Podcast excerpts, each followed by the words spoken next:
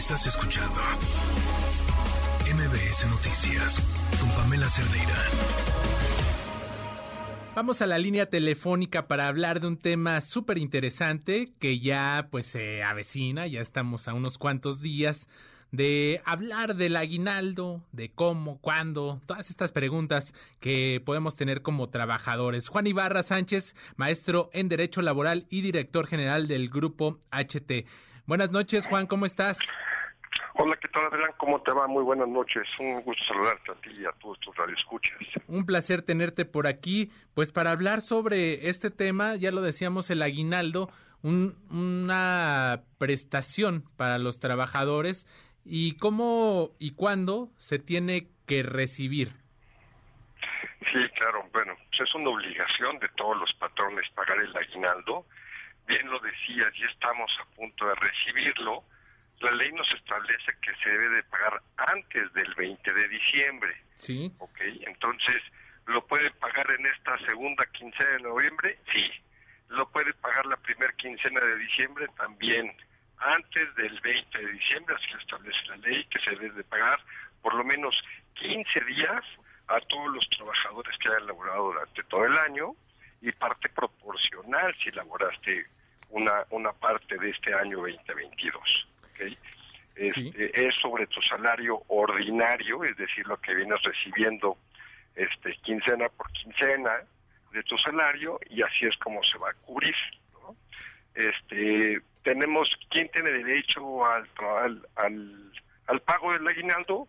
Pues todos los trabajadores que sean eventuales, los que sean de confianza, los que sean sindicalizados, todos ellos tienen derecho al pago de aguinaldo. ¿ok? Entonces, este, oye, si soy sindicalizado y tengo un, un mayor número de, días de aguinaldo por contrato colectivo, pues también vas a tener ese beneficio, ¿no? Aquellas personas que pertenecen a un sindicato de empresa y tienen un pacto de mayor días, pues les tienen que pagar esa parte, ¿ok? De acuerdo. También que son los trabajadores al servicio del Estado.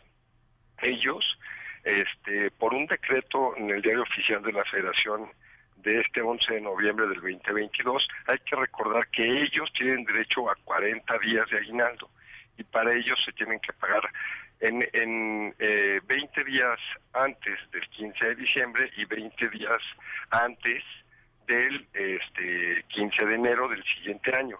Por este decreto del diario oficial, el 11 de noviembre, se les adelantó el aguinaldo en teoría para que precisamente tuvieran dinero para este buen fin, este fue un fin que acaba de pasar. Y otra nota importante, también se le debe de pagar aguinaldo a las trabajadoras del hogar, sí, es un dato que debemos de tomar en cuenta. ¿Cuántos días se les debe pagar? Por lo menos 15 días a las trabajadoras del hogar. Esto, bueno, independientemente de, de ¿cómo se llama? De, del contrato que tengan, es invariable, ¿no? Se tienen que pagar mínimo esos 15 días, ¿es cierto? Así es. Independientemente del tipo de contrato que tengas, sea por obra determinada, tiempo determinado, tiempo indeterminado o capacitación inicial, se te deben de pagar proporcional al tiempo laborado. Es decir, si trabajaste todo el año, pues son 15 días y una parte proporcional si trabajaste 6 meses o 5 meses o 10 meses. Cabe hacer la aclaración que aquel patrón que no quiera pagar el aguinaldo o se rehúsa a pagar el aguinaldo, puede ser multado por parte de la Secretaría del Trabajo entre 50 y 5 mil lumas. Oye, ¿y eso cuánto equivale a pesos? Pues la sanción menor va a ser entre 4.400 pesos y la mayor entre 481 mil pesos. Entonces yo considero que sí deben de tener en cuenta esto los patrones para que no infrinjan la ley, cumplan sus obligaciones y se eviten sanciones y se eviten revisiones por parte de la gente del trabajo.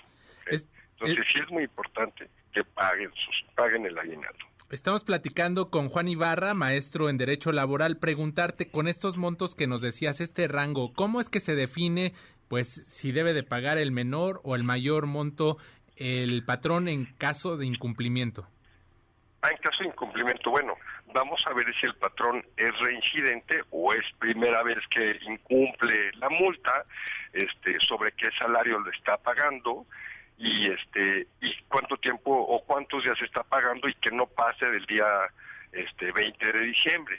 Entonces, si cualquier trabajador llega a tener alguna queja o no sabe, se puede este, preguntar directamente a la Secretaría del Trabajo Estatal, a la Secretaría del Trabajo Federal, o bien mi recomendación es que vean un abogado laboral especialista en derecho laboral y pregunten este para ver si tienen derecho o no al pago de aguinaldo, uno, y dos, si su patrón no se los ha pagado, las únicas personas que lo pueden multar en este caso sería la Dirección General del Trabajo a través de la Secretaría del Trabajo, como te dije, este estatal, ¿no? O federal, dependiendo a qué te dediques, pero va a ser va a depender de que no cumplas en el día, este, que no paguen los días que les corresponden a los trabajadores, que quieras pagar menos, este, un, aguinaldo menor al salario que esté realmente percibiendo el trabajador.